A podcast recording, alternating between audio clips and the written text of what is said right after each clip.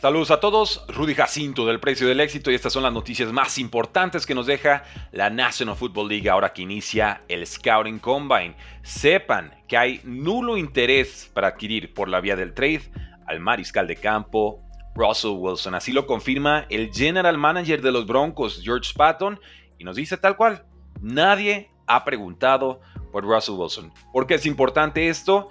Pues definitivamente porque tiene una consecuencia financiera importante para los Denver Broncos y porque no se espera que Russell Wilson sea el quarterback titular de los Broncos la siguiente campaña. Si no encuentran a dónde mandarlo, los Broncos probablemente tengan que despedir al nueve veces Pro Bowler. ¿Qué hizo Russell Wilson la temporada pasada? ¿Por qué hay tanta bronca entre la franquicia y él? Estuvo con una actuación adecuada durante 15 partidos. 7 victorias, 8 derrotas, Completó 66% de sus pases para 3.070 yardas, 205 yardas por partido y 26 touchdowns, además de 8 intercepciones. Son números sanos, números competentes, no espectaculares, pero bastante mejor de lo que mostró Russell Wilson en 2022. Llega Sean Payton, no parece encantado del mariscal de campo, y entonces a mitad de temporada con racha ganadora de los Broncos, cuando ya habían arreglado hasta cierto punto su campaña, se acerca a la franquicia y le pide que se quite sus garantías en caso de lesión para poder seguir jugando. O sea, Russell Wilson, necesito que tú me garantices que si te lastimas, yo no te tengo que garantizar ni un solo dólar. Esto evidentemente no le gusta a Russell Wilson, está fuera de lugar y no lo culpo. Es una petición ilegal, se involucró la Asociación de Jugadores, se involucró la NFL y acto seguido, Sean Payton habló con Russell Wilson, le dijo, hey, aquí no pasó nada, seguimos como si nada, y adelante. Semanas después, Russell Wilson a la banca, Jared Stedham de titular, y el resto, como dicen, es historia. Entonces Broncos intentó operar de forma ilegal, Russell Wilson con toda justicia no se dejó, y por eso estamos en este impasse. Los Broncos tendrían una cifra récord de 85 millones de dólares en dinero muerto si deciden soltar a Russell Wilson. Por supuesto que sería la cifra más escandalosa en la historia de la NFL. Hace 3-4 temporadas hablábamos de Carson Wentz y de cómo le acaban de dar una extensión de contrato. Y eran 35 millones de dólares en dinero muerto, más o menos.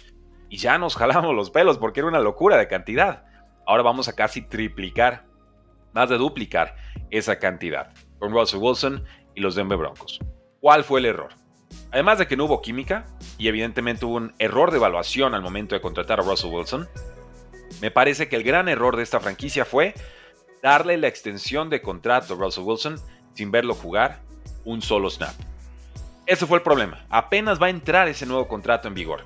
Esa extensión de contrato, ese dinero nuevo del contrato de Russell Wilson. Y antes de empezar, ya lo vas a cortar. Mala gestión trae consigo graves, graves consecuencias. Entonces, Broncos evidentemente va a buscar mariscales de campo en agencia libre y en el draft, pero eh, Russell Wilson más probable que probablemente salga el equipo y creo que lo veremos firmando un contrato barato con los Pittsburgh Steelers. Espero que opinen, damas y caballeros. Háganos saber en la casilla de comentarios porque está muy bueno el drama entre Broncos y Russell Wilson. Pasamos a los Steelers. Si ya les estoy mandando a Russell Wilson, pues hablemos también del receptor Deontay Johnson. Mike DeFavo, periodista de The Athletic, sugiere que Deontay Johnson podría ser candidato a ser cambiado del equipo en esta offseason. El jugador de 28 años va a cobrar poco menos de 16 millones de dólares en este su último año de contratos. Deontay Johnson, con muy malos quarterbacks, atrapó 51 87 targets para 717 yardas y 5 touchdowns en 13 partidos. Steelers en estos momentos parece un equipo enfocado en correr el balón más en que pasarlo, y no parece probable una extensión de contrato para Deontay Johnson, que es un buen jugador que de pronto tiene problemas eh, o se enracha con, pases soltados, pero creo que en el balance es muy positivo lo que te ofrece Deontay Johnson, sobre todo en su recorrido de rutas. La compensación que obtenga Steelers por Deontay Johnson, si decide cambiarlo, podría servir para hacer un trade y adquirir a una opción más barata de posición eh, ofensiva, específicamente receptor abierto. Pasando a los Kansas City Chiefs, tenemos que hablar del futuro del cornerback Legarius Sneed y es que se espera que le apliquen la etiqueta de jugador franquicia. La sorpresa fue que ahora el equipo también está confirmando que están dispuestos a cambiar a, a Legere Sneed después de aplicar la, etiqueta de jugador franquicia, si es que no llegan a un acuerdo eh, a largo plazo, una extensión de contrato. Esto ya se habló con Legere Sneed, el jugador aceptó, van a intentar negociar y si finalmente no, no llegan a un acuerdo, estaría siendo cambiado del equipo. Legere Sneed a sus 27 años viene de su mejor temporada, 51 recepciones permitidas en 100 targets para 478 yardas y 0 touchdowns. Fue especialmente bueno en la postemporada de los Chiefs. Podría encajar con los Eagles, podría llegar a los Lions. Ambos equipos desesperados por reforzar su secundaria. Entonces, si vemos que esta etiqueta slash trade de Legere Sneed es una posibilidad, esto me hace replantear un poco dónde está parado el equipo y, Chris Jones. Creo que entonces la prioridad de la franquicia sí es retener a Chris Jones y creo que estarían dispuestos a perder a la Jerry con tal de retener a Chris Jones. Pero díganme ustedes qué opinan en la casilla de comentarios. Pasemos a noticias de receptores estrellas. Y es que empieza Scouting Combine y ya tenemos a todos los general managers opinando sobre todo, ¿no? Con respuestas muy políticas si quieren, pero finalmente nos dan una opinión y nos dan eh, una pista de qué es lo que quieren hacer en este offseason. Con los Vikings, el general manager Adolfo Mensa nos dice que cambiar a Justin Jefferson nunca ha pasado por su cabeza y que tiene optimismo respecto a una extensión de contrato. Esto lo dice el general manager disputando un artículo de Charlie Walters del St. Paul Pioneer Press, donde decía que habían rumores fuertes de que Minnesota estaría considerando vender a Justin Jefferson.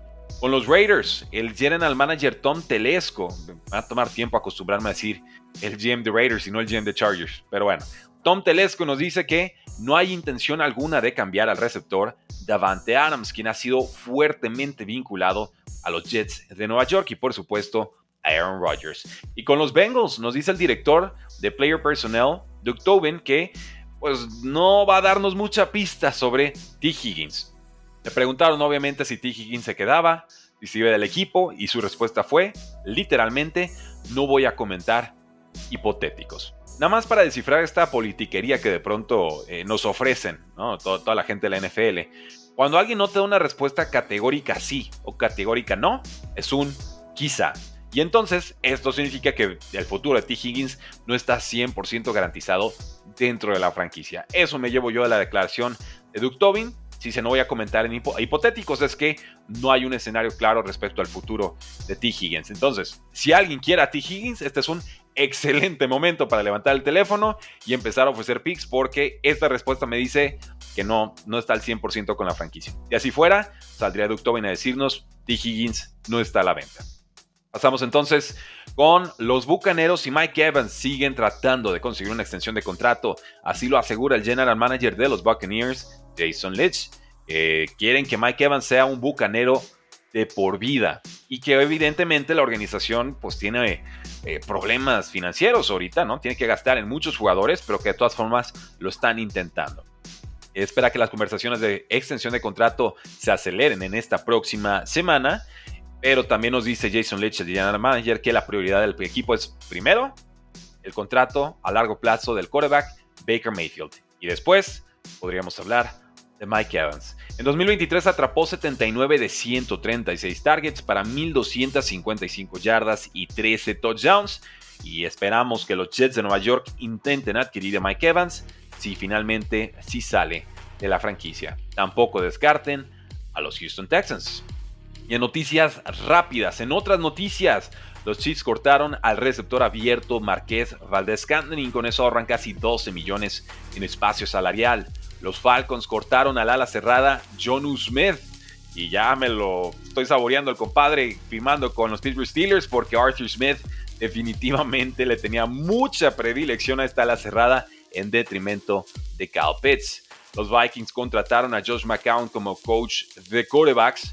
Los Bears aún no han tomado una decisión respecto a Justin Fields, aunque se espera decidan a favor o en contra de él en los próximos días.